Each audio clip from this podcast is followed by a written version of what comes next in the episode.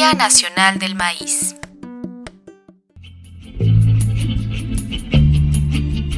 En Tlaxcala, cerca de 140 mujeres conforman el colectivo Guardianas de la Tierra del Maíz. Su labor es promover la milpa de las diferentes comunidades por todo el territorio de la entidad, Yara Castillo, panadera tradicional a base de maíz e impulsora de los productos artesanales Oli, es una de estas mujeres guardianas. Soy Yara Muñoz Castillo, guardiana de la tierra del maíz de Tlaxcala. Nuestro principal reto es preservar el maíz desde cuando está verde, desde las calabazas, desde las habas, cultivándolo con cariño, sin ningún pesticida, sin glifosato, con las buenas lluvias que da el cielo y más que nada el trabajo en equipo.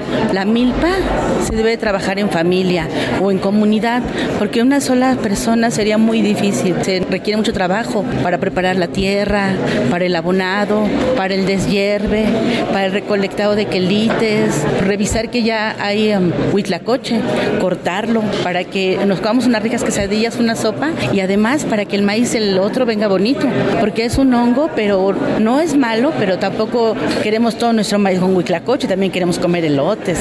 Nuestra guardiana relata que para agradecer las cosechas se coloca una cruz de pericón en los campos. Así, se asegura la protección para las futuras heladas y las buenas cosechas del maíz. También describe que las propiedades de la tierra son únicas para cada comunidad de Tlaxcala. Por lo tanto, el maíz de Calpulalpan no es el mismo de la cosecha que se da en la zona de la Malinche. Por ejemplo, en la parte que estamos nosotros, que es el altiplano, la zona de Calpulalpan, tenemos una altitud como de 2.800 sobre el nivel del mar. Entonces los maíces que se dan son diferentes a los que se dan, por ejemplo, en la zona de la Malinche, que está más hacia la montaña, pero más abajo. Entonces nosotros tenemos maíz pinto, azul, blanco, rojo, y a uno que otro sale poquito palomero y todavía salen teocintles alrededor de la milpa. El teocintle es el antecesor del maíz.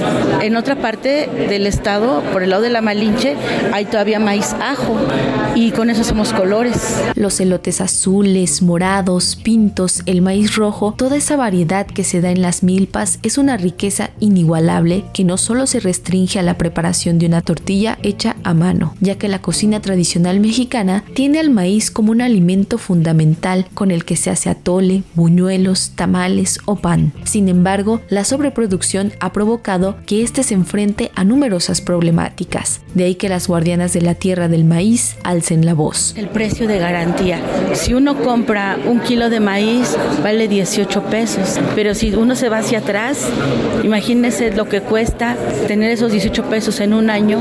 Eso no es redituable para las personas que somos campesinas. Eso es uno de los principales problemas. Otra, que hay muchos agroquímicos y entonces también hay semilla mejorada. Esa semilla, si uno lo siembra, ya no va a salir al otro año. Por eso es importante tener nuestra propia semilla, hacer nuestros bancos de semilla. ¿Cómo lo voy a hacer? Bueno, pues busco una mazorca, la más grandota y la más bonita. Entonces voy a contar cinco hileras de arriba y cinco de abajo. Y las de en medio, justo como tres hileras, son los que yo voy a sacar con mucho cuidado y que salga bien la partecita blanca, el dientito.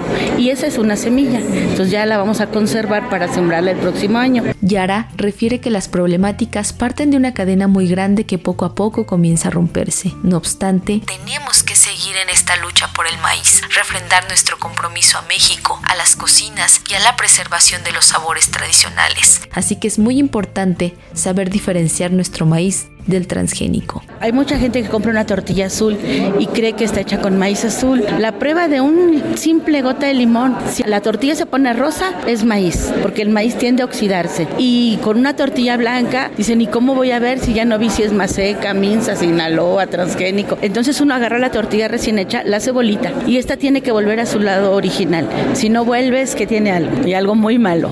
Otra cosa, si uno va a la calle y se compra un elote, si el elote está parejito, así bonito, ese no está bueno. Pero si está chuequito y de colores, ese está rico.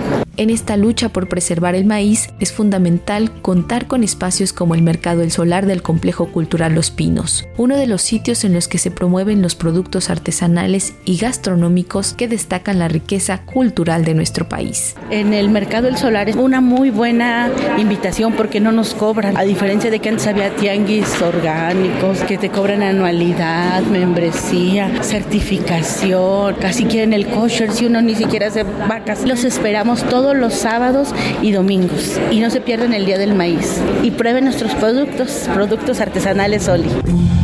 Para Radio Educación, Pani Gutiérrez.